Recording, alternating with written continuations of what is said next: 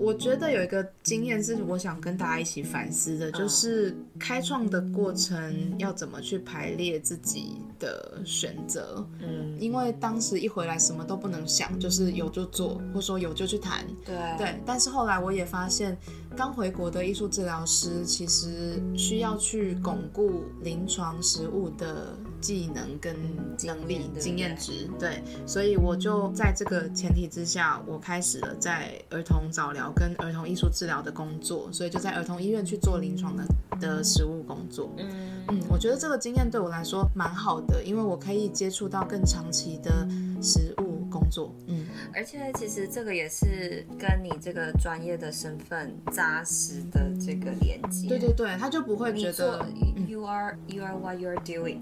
对对对对对，所以我我比较能够去具体的和我的服务对象呈现出我工作的时候是什么样子。对，就就不是一开始那些就是常常会要我去做一些比较短期的工作。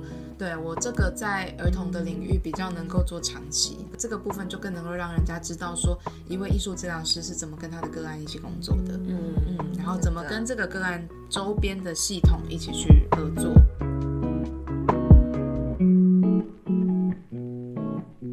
大家好，欢迎回到聊音乐，我是雨欣。那今天是我们聊音乐 feat 的访谈单元啦。今天也是呃非常特别，邀到一个就是非音乐治疗师的来宾，一个非常客观的描述。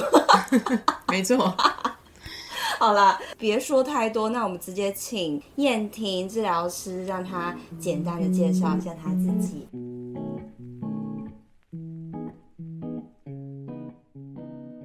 大家好，我是林燕婷艺术治疗师。那我目前呢是做行动艺术治疗师的工作，和一些特殊需求的儿童和青少年做临床的艺术治疗工作，然后也有一些艺术治疗的讲座跟实务工作坊。那我自己最近也在和不同领域的人做跨领域跟跨文化的合作，就是。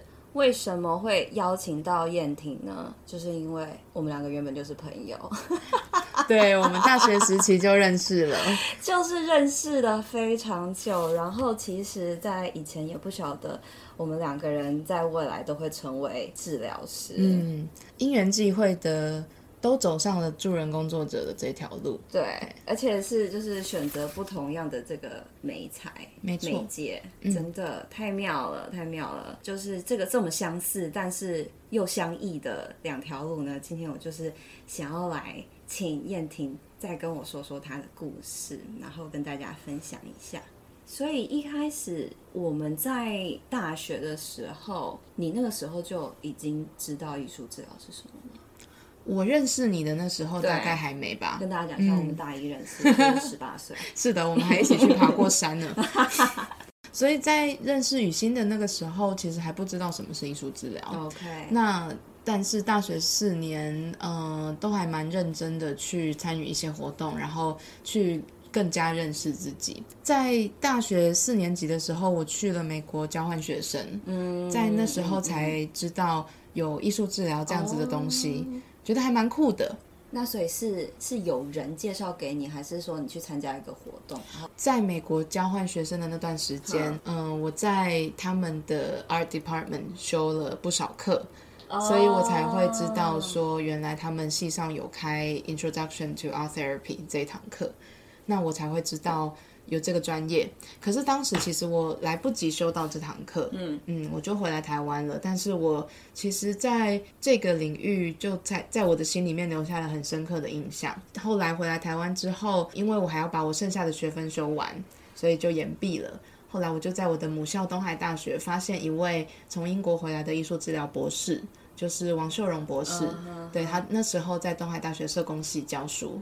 我就写信去给秀荣老师，然后说我希望可以去旁听。然后后来秀荣老师就在东海推广部也开课了。对对对，嗯、对，所以我才开始真正去了解艺术治疗这个专业。哦、它不是只只有很酷这样的感觉。等一下，但你去上社工系的这这一堂选修，你是、嗯、哦对，在延毕的时候去上。那、这样我们的时间差不多。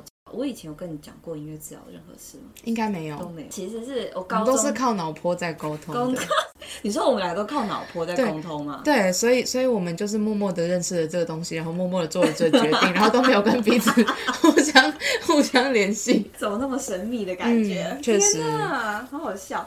以前的学校到高中的时候就有不同的学姐啊什么的，就是分享职涯发展，然后就听过，嗯、但是我一直以来就没有特别，也是经过一些探索以后才。往这个领域去，这样子，没错。然后我也是，真的是来到一个迫在眉睫，就是应该来到人生在在做一个职涯决定的那个时间点的时候，才把它拉进来考虑。嗯，就是说，哎，音乐治疗师到底是不是一个，嗯，一个我自己想要的选择？这样子，嗯，那时间点真的蛮凑巧的，其实蛮近的，嗯，对。所以你那个时候有特别的感觉吗？上完秀荣老师的那堂选修课以后。你就心里又觉得就是很踏实的说，哦，对，这个越认识越知道，这就是你想要去的方向。我在学习之后觉得非常喜欢，嗯，所以其实真的有考虑要去出国进修。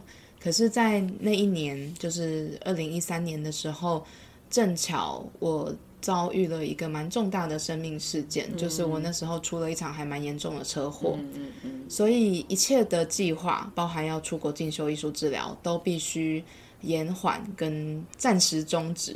那我就必须先搬回老家养伤，嗯、所以在养伤的过程当中，其实也陷入了一个人生当中蛮低潮的时间点。对，那时候不但觉得很孤单，而且还觉得。嗯，很没有功能，确实是身体上需要做很多的复健，对，对，所以当时也花了照顾你哦，还有很多人照顾我，我我更不用说去照顾别人了，对啊，对，所以确实有一段时间，甚至连创作都没有办法创作。可是说来也凑巧，就是因为有那段时间的走在一个蛮谷底的状态，嗯，让我后来呃投入创作的时候，我觉得非常的有能量。我也知道了说。原来艺术治疗其实不只是一件很酷的事情而已。我发现创作这件事情对我来说，甚至可以陪伴我的生命走过很重要的过程。嗯。我也发现到我自己的自我觉察也好，然后对自己的认识也好，或说对自己的伤痛的理解跟陪伴，都让我成为了一个在出车祸前，或说走上这段旅程之前很不一样的层次。嗯，对，所以后来我去申请。呃，出国读艺术治疗的时候，我觉得那时候我真的是准备好了，嗯，对。但是在出车祸之前，我或许就是一个还是个屁孩的阶段，然后嗯，觉得这件事很酷，然后我觉得我可以写备审资料这样子，对。但是跟后来的那个很深刻的感觉很不一样。一开始觉得很酷，然后想要去学习，然后到后来又有一段经历，然后。去学的这个理由又更深刻，嗯，好像真的自己更加有这个信念，就是我我相信艺术治疗这件事情是可以陪伴到很多人的，嗯嗯嗯嗯嗯嗯嗯，对。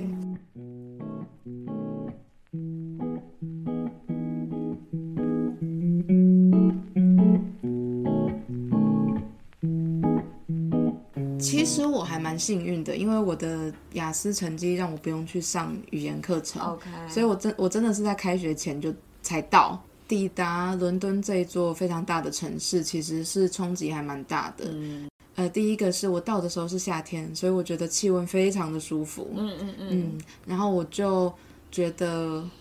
啊，如果台湾也是这种天气就好了。而且欧洲特别干爽，对，对，它是非常舒服的天气。然后刚好我到的那几天，可能是伦敦呃少数几天是有太阳的日子。哦、嗯，所以我觉得那是很好的祝福，然后又是一个很好的旅程的开始。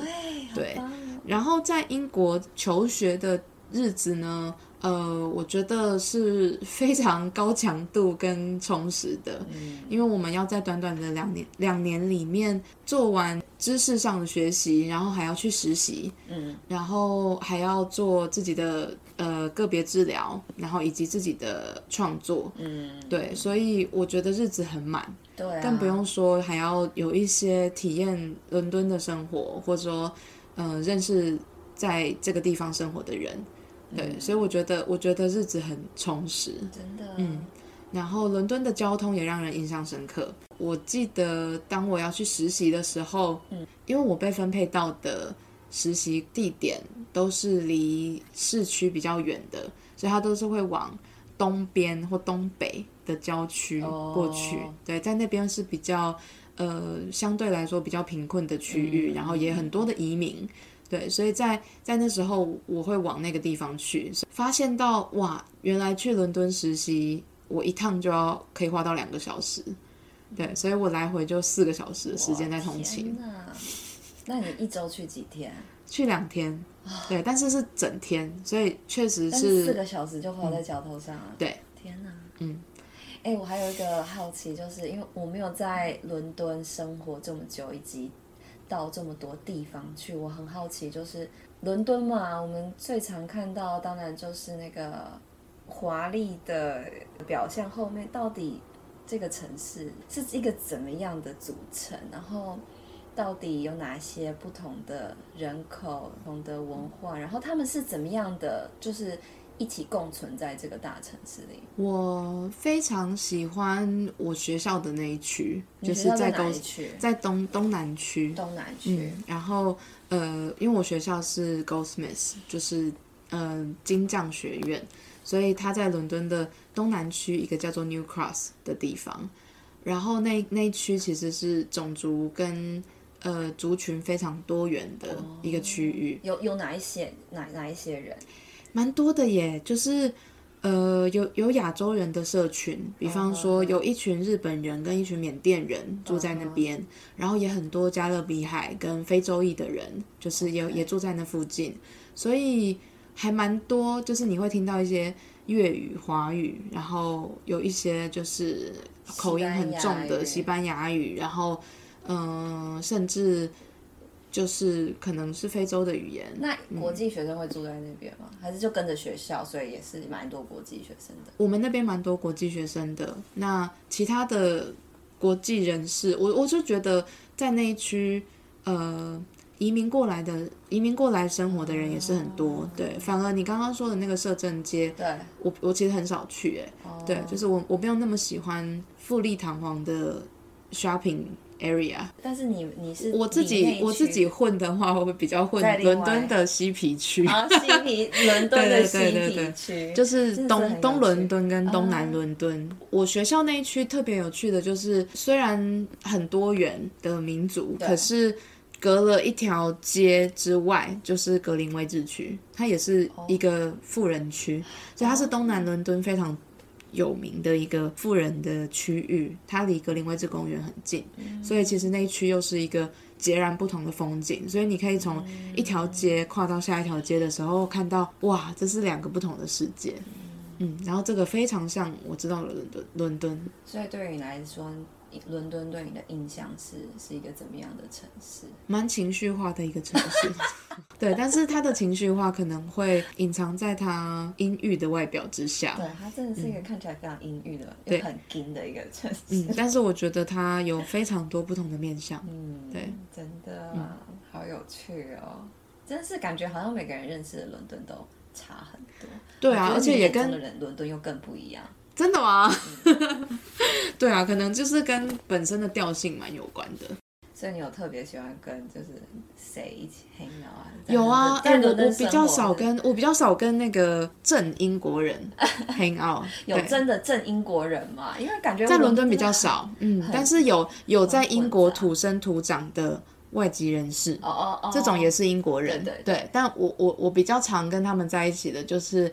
呃，移居到英国的，不管是来读书还是来工作，嗯、因为那时候欧洲要来伦敦工作非常方便，嗯、那时候还没有脱欧。对，我认识了一些跟我很要好的国际学生，然后他们来自很多地方，像爱尔兰，然后韩国、南非、嗯、西班牙，对，就是我的国际生朋友们就是非常的多。嗯、然后另外一部分就是在。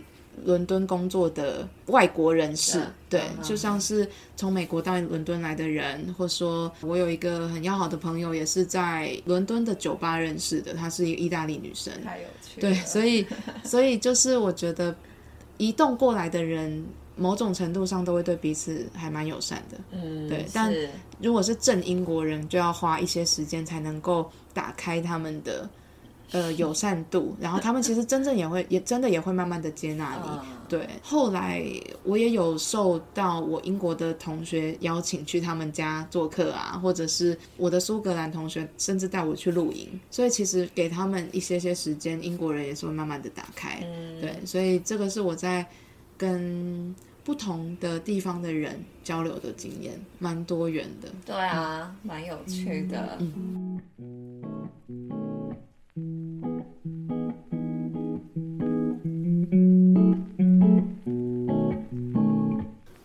英国的第一年实习是跟一个社会福利机构合作，可是地点是在一个国小里面。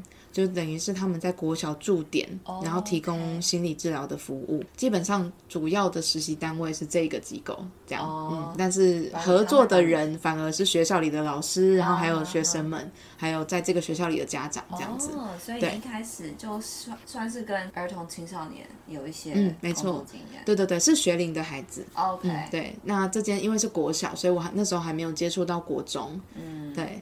那这个实习的经验很印象深刻的就是跟非常多元的文化工作，对，包含我的个案就是来自不同的文化，然后。学校的老师们也来自不同的文化，嗯，对，包含英国人，然后可能他是天主教徒，然后也有一些穆斯林的老师，嗯、然后孩子可能又来自一个截然不同的地区，对啊，对，所以其实非常的跨文化，对，所以他他是一个跨文化工作的实习，然后包含我自己来自台湾，嗯嗯，要用什么样的姿态跟什么样的方式。呃，进入这个实习的场域，然后他们会用什么样的投射或是什么样的眼光来看待我这个亚洲学生？嗯，对，真的是蛮有意思的。那我在这个学校的督导，他是波兰人，对，所以我也觉得和他的工作也让我学习到很多。嗯。听你讲，我觉得伦敦的这种丰富的、多元的这种种族共居的这种状态，真的是不亚于纽约啊，嗯、然后加州啊，还是各大日本东京啊各大城市。但我听起来，我觉得非常的复杂，哎，嗯。所以冲击很大。你觉得我们可以要怎么样去想象这种这种复杂？应该是说，与其说它组成复杂，不如说是那一个地区本身它拥有非常多的先天跟后天的条件，让这个地方的组成变得变得复杂。如果今天实习的场域是在伦敦西边的富人区，我觉得那个相对单纯，单纯对，因为他们可能就是来自于差不多的社会阶级，差不多的种族，然后大概有差不多的养成背景。对，所以当时我来到东伦敦的这个非常融合的一个社区，才会有这样子的思考跟经验。嗯，那那个是你一次在这么多丰富的一种文化环境工作吗？因为我觉得这是个好问题耶，因为其实我在台湾已经接触过，就是蛮多东南亚移民，就是移工啦，或者是说呃看护工的妇女。哦，对，所以其实什么机会先接触？哦，因为我在就是一个基金会当职工，哦、然后去，对对对，就是我在累积我的经验的时候，哦、嗯，所以在这个多元文化的背景之下，并不是第一次，所以我和新移民的孩子们工作过，然后我也和一些就是在东海大学的国际学生交流跟互动过，对，所以不能说是新鲜的，可是确实第一次有这么大量，然后有这么多不同。国家的人，嗯，嗯，是是在伦敦，但听起来对你来讲，你感觉是还还蛮兴奋的，就是，嗯，哇，是一个也有点刺激的体验，嗯，确、实蛮兴奋的。可是我就是会让我反过来反思台湾的环境，拥有非常得天独厚跟很多元的民族，可是当时我都没有这样子去看待。其实这个也是我最近还蛮常去反思的一件事情，就是在我们的。族群的多元性跟怎么去融合的这件事，因为我们其实会有来自于东南亚或者是中国大陆的配偶，所以我觉得其实台湾也有蛮多民族正在融合的。对，台湾是一个很多元的地方啊，只是我们是不是大家都已经很认同这件事情？我们生活中就是有这么多不同来自不同地方的人，是不是习以为常了？还是说，哦，还是有种某一些文化是比较强势的，嗯嗯、比较声音比较大的，嗯、到底是哪样？所以我觉得这个也让我们有一个很好的反思跟提醒啊。回到台湾的环境来说，会让我想到我们好像也可以做很多事情。对，对，所以并不是得要在伦敦我才能够体验到跨文化的工作环境，嗯，而是如果在台湾想要的话，也可以做得到。应该不是说就是这已经是存在的工作了。对，真的真的。对，其实也是是说，我们就是跟当地人这么的不一样，才才发现啊，这种强烈的不一样的感觉，强强烈的差异感。我在台湾的时候，我没有这样子的体验，但其实并不是说不存在，不存在，我只是到那个地方，我又再度被。被提醒了，对，然后这个提醒又能够带回来自身，回到台湾，用一个不一样的方式去看待，在台湾如果有这样子自己觉得自己很不一样，或是格格不入的那个经验是什么？嗯，对，然后就去思考这群人他们的处境，所以也会更有感觉。那燕婷，你有一个就是你们工作上在处理文化差异上面的例子，就是哎，你们怎么在做多元文化的治疗工作？我觉得我分两个面向来回答。第一个是在 Goldsmiths 每一年他们会设定一个叫做 Difference Day，那一天？就是中文的话，我很难翻，所以我就没有翻。对 Difference Day。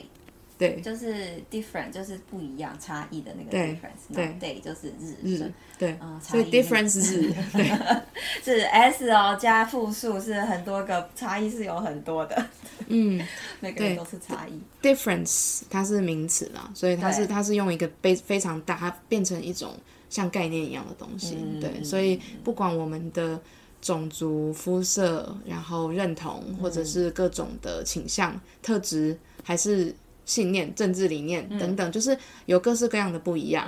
嗯、呃，我们怎么去谈论这个不一样？哦、对，所以在在我们的训练里面，我们也会用创作来表达这件事情。嗯，对，所以，嗯，如果你问我，我们有没有 address 这个差异？我觉得在训练里面是有的，而且他非常希望我们可以一直不断的看见，并且指出这些不同。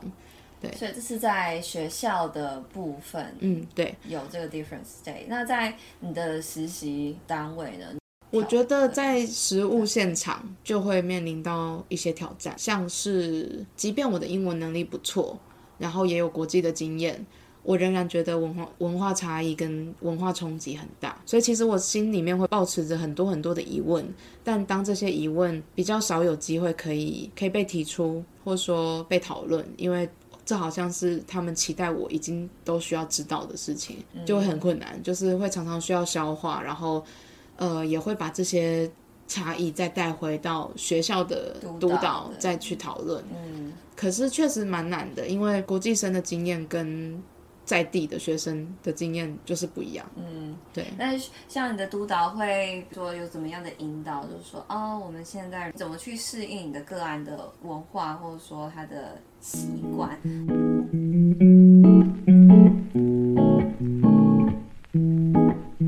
那你还有其他在呃实习上印象深刻的事情啊？或者是说你觉得你有遇到很棒的督导？啊、呃，我第一年的督导，后来我就一直跟他工作到现在，哦、所以他现在已经从伦敦搬回他的老家雅典，所以我们现在。是用六个小时的时差在约我们的督导时间。天哪，听起来他是一个 怎么说？就像你 Art Therapy 这个艺术治疗里面的妈妈，嗯，有像这样子的感觉吗？因为一开始有像妈妈，后来我毕业，然后 qualify 开始去职业之后，他反而也让我有一种亦师亦友的感觉。哦，对，所以在很多理念上，或说治疗的。Model 或想法上面，我们都非常的契合，所以我非常喜欢他。哇，嗯、很棒哎！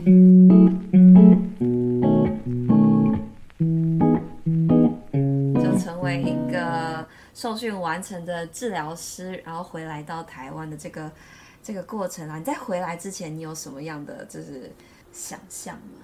我觉得那个时候的经验。强度让我真的只能扎实的待在当下。对，我好像真的已经用尽我我很大的力气去把那个当下的过程把它做完。对，嗯，然后所以所以那个扎实的待在当下，其实也让我知道说，也没有余力可以再去担心这些。对，真的就是回来了，然后再面对。是，嗯，我回到台湾之后，其实先回了我的老家，然后那个时候就也觉得需要找到一些工作，但是好像还需要一个时间可以缓缓下来。对对。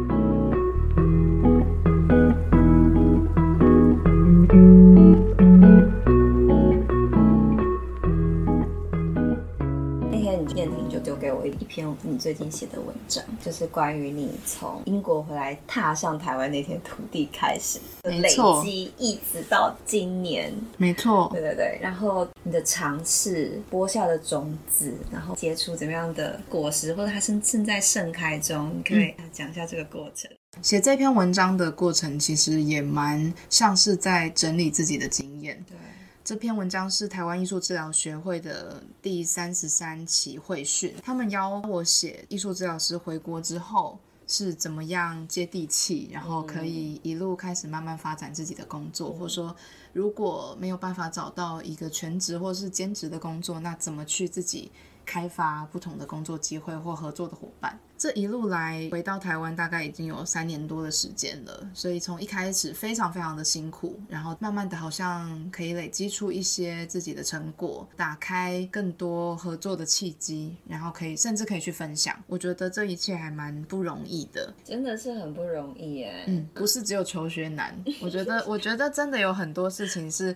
回来之后才知道，那是另外一个关卡。对啊，这个关卡直到你毕业成为一个治疗师，你才会遇上这个关卡。对，所以刚才我们在回顾我在英国求学的经验的时候，那些困难，我回想的时候，好像已经不是我曾经觉得那么压倒性或那么巨大的困难了，甚至我还要花一点点力气才想起，嗯。我当时为什么觉得这很难？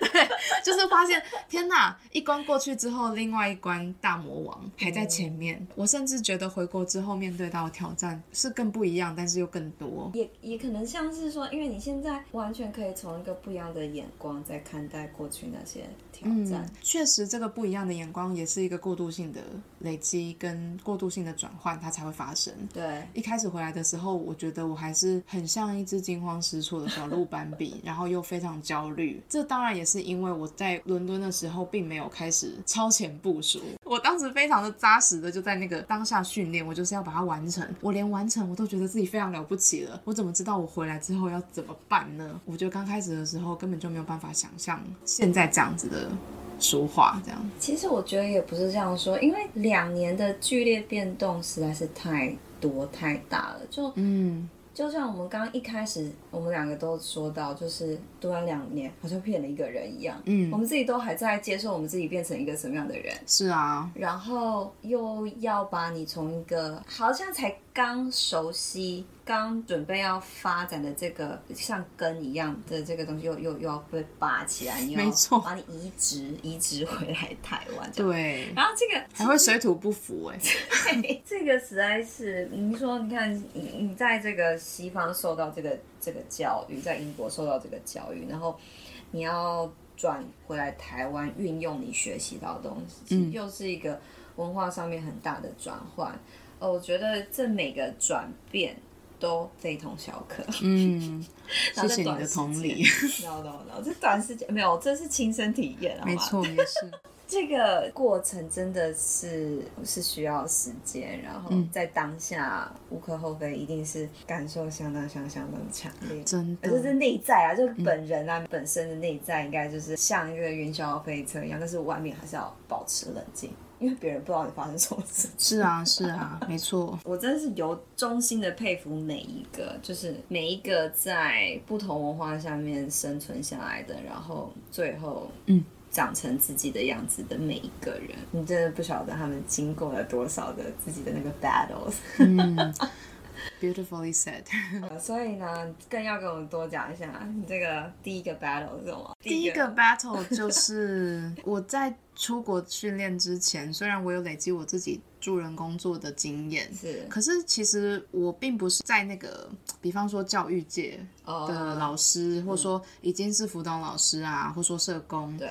或是甚至美术教育，对，就是我并不是相关领域的专业工作者，我并没有相关的人脉跟就是已经有的证照，嗯，所以这对我来说回国其实真的是重新开始的感觉，在各种焦虑之下，虽然我一边正在缓过来，我回到台湾之后要怎么去重新适应自己的。环境，还有身边的人，然后跟家人之间等等，一边适应这个，然后一边我也在做着一些撰写 proposal 的尝试。嗯。我可能会根据我以前在实习的经验，因为我第一年是在一个社服单位，在国小里面嘛，然后第二年我去了一个呃社区精神照护的机构，嗯，对，所以是和成人的精神障碍者一起工作。嗯我就往这两个部分去想，就是可能孩子，或者说成人，或者说长者，对，我就写了一些提案，然后去找一些我可能曾经有认识的，比方说表姐在那里工作啊什么，然后呃爸爸在那里有有认识的谁这样子，对对对，所以我就开始开始厚脸皮的去介绍艺术治疗的需求跟期待，那。有些就是被婉拒了，对，然后甚至连 email 都没有回。哎、欸，我想问一下，你怎么面对这个被拒绝？嗯、一次拒绝，两次拒绝，又再就是被习惯它，习惯它。嗯，对，因为真的蛮多的，所以我其实曾经甚至是见到面，然后相谈甚欢哦，你真的不知道为什么谈的那么开心，然后甚至觉得好，我觉得我下一个月就会有个案进来了，那是一个很大的。基金会哦，社福基金会，所以就觉得好像还不错。结果后来他们长达半年都没有联络我，所以其实那个被拒绝的感觉，甚至他不是很明确的告诉你说我们没有办法。如果是明确告诉你说不好意思，我们今年的计划没有这样的经费，那我们试试看明年再来合作，好不好？这个还是很客气跟很棒的。对，所以真的有些也是就是没有下文，或是接下接下来就不会再联络的，所以常常会需要去调试自己，很努力的去生那个提案，设身处地的去想那个服务的对象，对，他们会需求的可能是什么，嗯、然后要怎么样去用艺术治疗，呃，应应到这样的需求，所以很多东西要想，但这这些努力都很有可能会成为。不知道去哪里的东西。对，就是在审提案的人当下一个什么样的想法，延缓或者说先不要好了，就就就没了。其实我遇到的机构常常都会让我知道说他们的经费是很有限的，是是对，所以所以不一定能够有这样的计划。对，嗯，因为其实当时我希望可以有更多临床长期的个案。对，但基本上是不太可能的。如果说要接洽机构的话，他们只能说我们希望有团体，然后我们可能希望，嗯，有有什么样的介入，是我们一次可以服务到多一点的人次，然后我们又可以不用花太多钱。对，所以时常是会先以这种方式出发。那刚好也搭上台湾的长照二点零的政策，所以有时候可以接得上某些。比方说失智照护的据点，嗯嗯的课程是对，然后他们在找讲师人力的时候，他们可能可以把你编进一些计划，或者说呃把某些团体方案写出来，纳入下一年度的计划。对，所以这个真的也很像一个在播种的过程，对，对，就是你其实不知道这种子发芽出来会长什么样子，然后会开多久，嗯，所以等到它真的有长出来些什么，然后对方又真的在联络联络你的时候，真的还蛮开心的，嗯，对，嗯，啊，这个都需要长时间的等待，对啊，然后。因为自己会常常处于焦虑的状态，所以很重要的就是在这个等待的过程当中，你不是整整颗心都悬在这个等待上，会会让自己去保持活络，或者说去做别的事，想别的事，嗯，就是别的机会啦。对对对，所以你不会真的一直停留在那个地方，痴痴的等着他把你写进计划里。就是我觉得那个主动性还蛮重要的。真的，嗯。就是真的是很不容易，虽然说这个过程很多时候是不确定的，熬过了每次每次，感觉你也有更了解说哦，我要怎么样跟他沟通，或者说更了解那个需求的内容在哪里。像是跟医生，嗯，还有跟社工师说话的语言就必须很不一样。嗯，对，我也会越来越知道说该怎么跟不同的专业人士去沟通。这真的是接地气哎，对，超不容易的。那而且这个这个也不是说哦，我教你你就会，这真的是你要每次、哦、一次一次的跌倒，因为我差点跟一个医师吵起来啊，然后我就是发现原来我说的不是他的语言，然后他也没有想要懂我的语言，嗯，嗯然后所以后来我觉得跌倒。跌倒一些次数，回过头来去反思跟回到自己的时候，你就会发现，其实我的专业是可以让我非常有弹性的。嗯嗯，对，所以那个弹性也让我能够用不同的角度或方法去跟不同的人讲话。真的，嗯，对啊，你后来就是也开始在医学院有一些讲课嘛？哦，对啊，对啊，就是在一些大学、大专院校，可能研究所，对，就是跟不同的族群，嗯。就是在医疗体系下面去跟他们沟通说，哦，这个就是艺术治疗师的思维啦。然后，嗯，没错，换我跟你们讲我的语言是什么？对，真的太棒了，你真的太厉害了，真的超棒的，真的花了一些时间。对，所以一开始的时候就还蛮慢慢的在，很像在孵蛋，然后不知道蛋会不会生出来。我觉得有一个经验是我想跟大家一起反思的，就是。开创的过程要怎么去排列自己的选择？嗯，因为当时一回来什么都不能想，就是有就做，或者说有就去谈。对对，但是后来我也发现，刚回国的艺术治疗师其实需要去巩固临床实务的技能跟能力、嗯、经验值。对，所以我就在这个前提之下，我开始了在儿童早疗跟儿童艺术治疗的工作，所以就在儿童医院去做临床的。的实务工作，嗯嗯，我觉得这个经验对我来说蛮好的，因为我可以接触到更长期的实务工作，嗯，而且其实这个也是跟你这个专业的身份扎实的这个连接，对对对，他就不会觉得 you are you are what you are doing，对对对对对，所以我我比较能够去具体的和我的服务对象呈现出我工作的时候是什么样子，对，就就不是一开始。那些就是常常会要我去做一些比较短期的工作，嗯、对我这个在儿童的领域比较能够做长期，这个部分就更能够让人家知道说一位艺术治疗师是怎么跟他的个案一起工作的，嗯嗯，然后怎么跟这个个案周边的系统一起去合作，这个当然也就是在我训练的过程当中很扎实的被建立起来的东西。嗯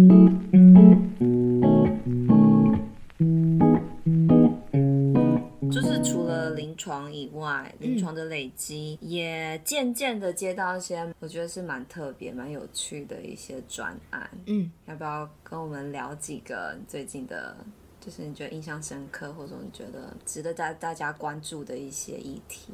我在做临床工作一段时间之后，也一渐渐意识到我的临床工作比例占很重，所以我的个案可能蛮多的，可是其实。也会相对来说少了很多可以去自由弹性运用的时间，嗯，所以我有意识的发现说，嗯，那我真的要减少我临床工作的比重。刚好这个时候，国立故宫博物院正在找合作的艺术治疗师，哦，对，所以他们有一个计划叫做艺术行动关怀计划。其实之前也是有一另外一位合作的艺术治疗师，对，那后来这个这位艺术治疗师也。因为这个计划，我们就变成了很好的朋友。就在这个计划当中，我我也发现到，原来艺术治疗师还有非常不一样的角色，跟非常不一样的伸展。嗯、这个计划简单来说，就是故宫博物院里面，他们其实想要推一个文化平权的概念。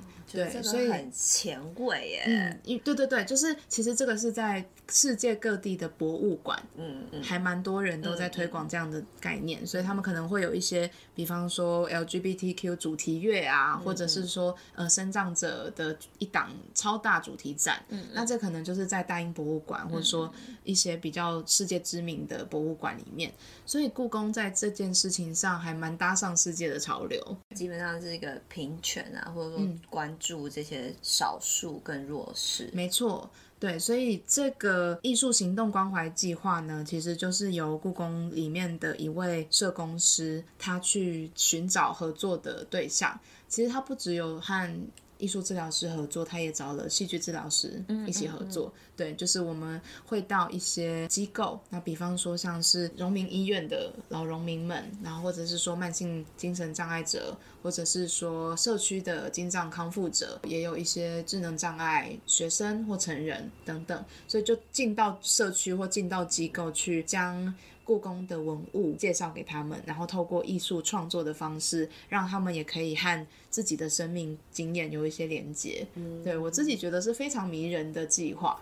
对，所以在这个计划里面，我发现，嗯、呃，能做的事情很不一样，必须要开启另外一种对于艺术治疗的思考。它有点像是除了我自己本身角色是一个治疗师的那个视角之外，跨领域的去看见我如何看见不同的人，他们在不同的位置上。像举个例子来讲好了，在故宫的计划当中，我接触到的是一些社区的精神障碍康复者，我会和故宫的。社工师一起带着故宫的复制文物，然后来到这个机构。我们向这个机构的成员们去介绍故宫文物的同时，我也让他们用创作的方式去抒发跟整理一些自己个人的生命经验。它可能就跟那个带去的文物有关，可能在我们设计创作活动的时候，会有一些环节上或者说引导上的设计。对，比方说，我们用不同的媒材。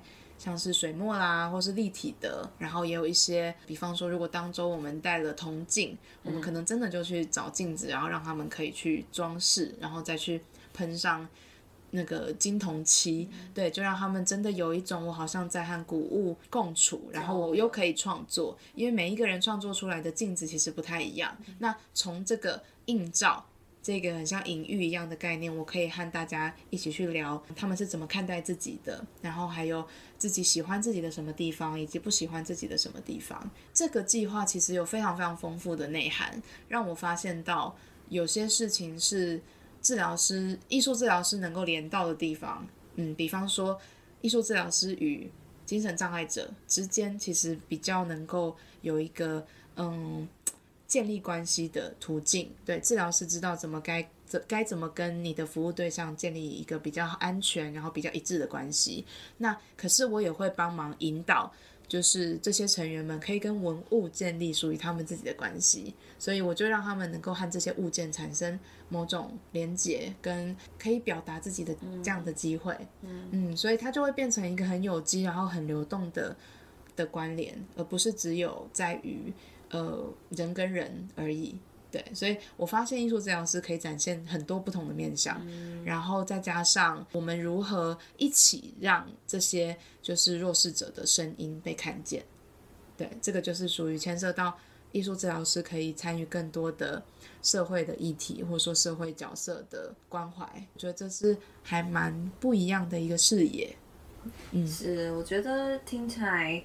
艺术治疗，艺术这个美材，它很还有很大的弹性。嗯，其实他们特别脆弱，因为他们也是少数，他们也是弱势。那透过一个艺术治疗师运用这个美材，可以帮他们，好像是一创造一个比较安全的空间，嗯，让他们建立起自己觉得舒服、这个安全的这个关系，即便这只是跟一个故事、跟一个物品、跟文物，那。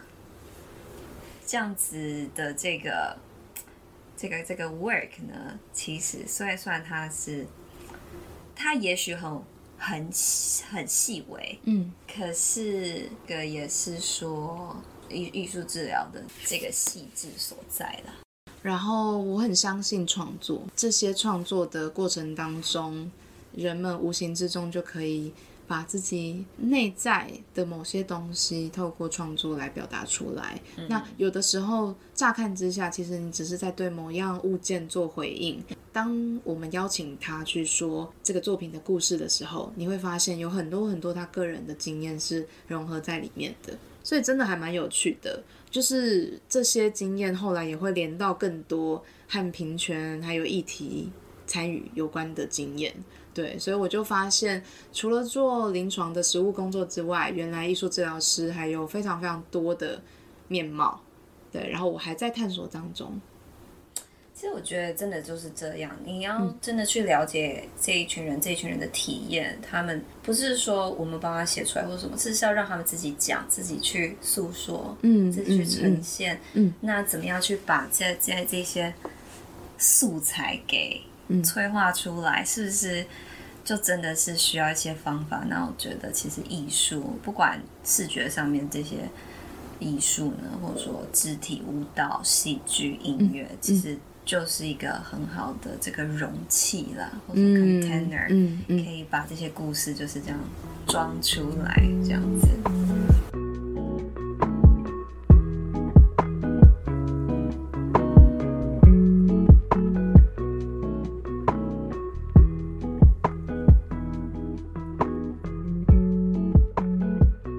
台湾这几年来，其实发展到现在，我还蛮喜欢我的工作形态，因为，嗯、呃，我觉得这是在两种不同的工作当中取得平衡。有一部分的时间我是拿来做临床的工作，所以是长期的艺术治疗。嗯、那有时候是一对一，有时候是团体的形式。是是。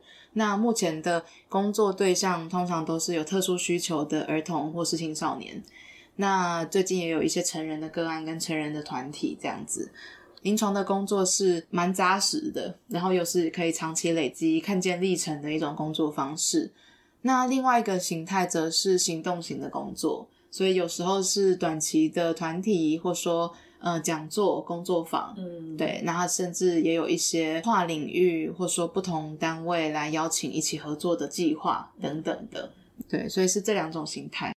那你有现在这样子的发展，是不是其实回到你刚刚有点提到，就是在跟身为一个艺术治疗师，然后跟社会产生连接的这个、嗯、这个方向、这个想法？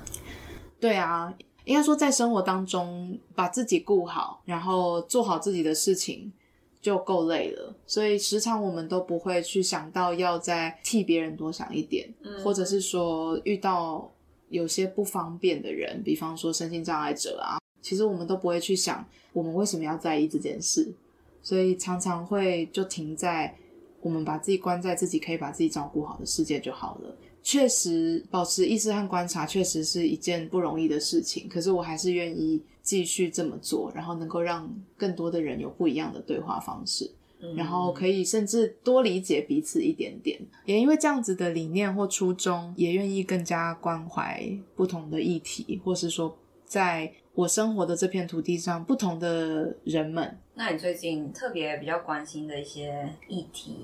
其实我最近也在 reach out，就是中台湾的移民工，嗯、然后我希望可以再更加认识在台湾的多元族群一点，然后也尝试用艺术创作或是艺术治疗的方式去更加看见他们在这一路不同的国家之间移动，然后在台湾这片土地上试着要。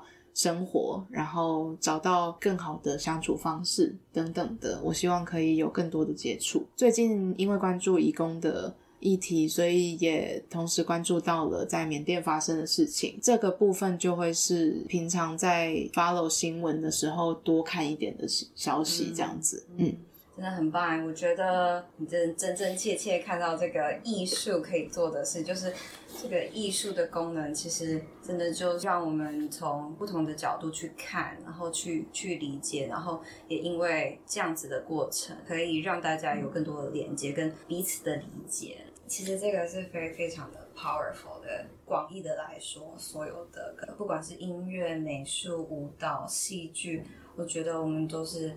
透过在用这个媒介，然后让更多人去了了解，就是不同的这个些人事物或现象这样子。嗯，而且用表达性的创作这个方式来说，我觉得它是一个更加温柔的途径。嗯嗯，所以它不会是非常侵略性或是压迫性的，要你去看见不同，甚至压着你去面对。它比较像是一个。更加流动或更加自然的方法，让你可以嗯从自己的经验出发，可是你可以移动或流动到尝试看见对方的经验是什么。我觉得那是他最有力量的地方。这边我就想要回应你，不晓得你有没有听过这个？就是我以前在学校的时候，老师一直在提醒我们，就说我们的媒介呢，我们现在用的这个 modality，就是不管是音乐艺术啊，然后呃舞蹈戏剧。你就是要成为一个 container，你就是要成为一个容器。然后，哇哦，你的老师还真有智慧，欸、就有点像你说，就是用不同方式去理解，嗯、然后用不同方式去包容，嗯、然后因为艺术有这样子的一个弹性，所以就是可以把他们这样承接起来，嗯、或者展现出来。不晓得是不是也是有呼应到这样子。嗯，当然啦，这个一路从想要开始成为艺术治疗师，然后到训练，然后到回国，真的成为了艺术治疗师之后，如何把这份专业变成我自己的日常，然后在日常当中还能保有意识，我觉得你刚刚说的都是一个很重要的提醒。那我们进入到最后一个问题，就是燕婷最近都在听什么歌呢？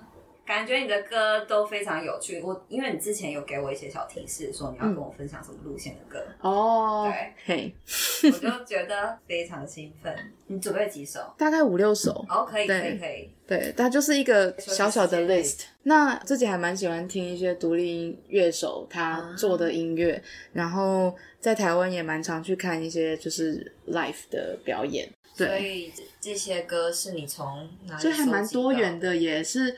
一路以来，就是我觉得很棒的音乐，然后可能在不同的时期会很呼应我的一些内在的历程。OK，嗯，那要挑一首稍微讲一下吗？还是分享一下？好的，有一位就是南非的独立女音乐家，然后她的名字叫 Msaki。对，然后这位女歌手，她的哦，她是我，她是我认识的人介绍给我的，哦、介绍给你。对对对，所以听到她的声音的时候，我就觉得是一个非常有力量的。嗯很有灵魂的女、嗯、女中音，我觉得她的声音给我很大的震动。她写的歌词也非常非常美，像一首诗一样。对，那我今天向大家介绍的这首《Harboring Hope》是一半用南非的科萨语写的，一半用英文写的。哦、对，所以非常的美。然后他在讲的是，我觉得很像我自己渐渐的成为我自己当中过程的等待，然后还有怀着希望。然后不放弃，然后能够让自己沉浸自己的里面，再慢慢的浮出来的那种淘洗的过程。嗯，嗯，所以《Harboring Hope》这首是我非常非常喜欢的一首歌。在我觉得难过或是无助的时候，听着它，我真的会觉得内心很被抚慰到。哦，这首歌太棒了！我记得你好像之前有稍微播给我片段听。嗯。对，我要回去再把它整个再听。我再传给你一次。好好好。然后刚刚在休息时间的时候，其实雨欣有跟我提到 creativity 跟 create 这件事情。对，就是其实一个是创造力，那另外一个其实就是创造或是开创的一个过程。然后我就觉得，我们表达性艺术治疗师们都还蛮拥有这份礼物的吧，就是内在的创造力，其实就会变成我们开创的。以上 inner source 就是内在会有这样子的一个资源，是，嗯，我觉得还蛮棒的。好的，就是其他的歌也会一起列在歌单里面，然后我会帮大家收集起来，大家就是直接点点进去听就好了。非常感谢雨欣。哦，不会啦，喜欢的话也可以跟我们分享你最喜欢哪一首歌，这样子。好。那今天真的是非常感谢燕婷来到我的节目，我有种感觉好像我住在世界村的感觉。单纯我跟你聊天，我就觉得真的吗？你好像住在世界村哦，是哦，对，因为那个水瓶座吧，是水瓶座。我觉得，因为我真的觉得我还我还蛮我还蛮是四海一家的，真的，对，好有趣，对啊。然后我们现在坐在一个哥伦比亚人的房间里，聊着世界，嗯，聊着世界。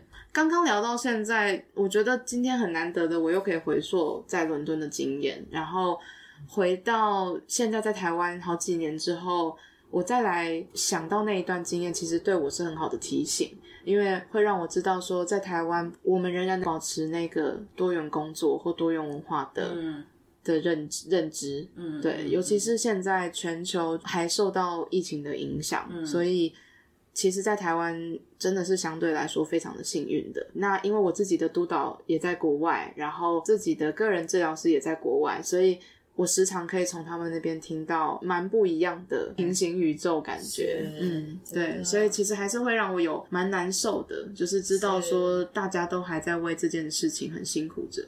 是好的，其实我们真的可以再继续聊下去，聊到一个天长地久。我们应该要打在这边了。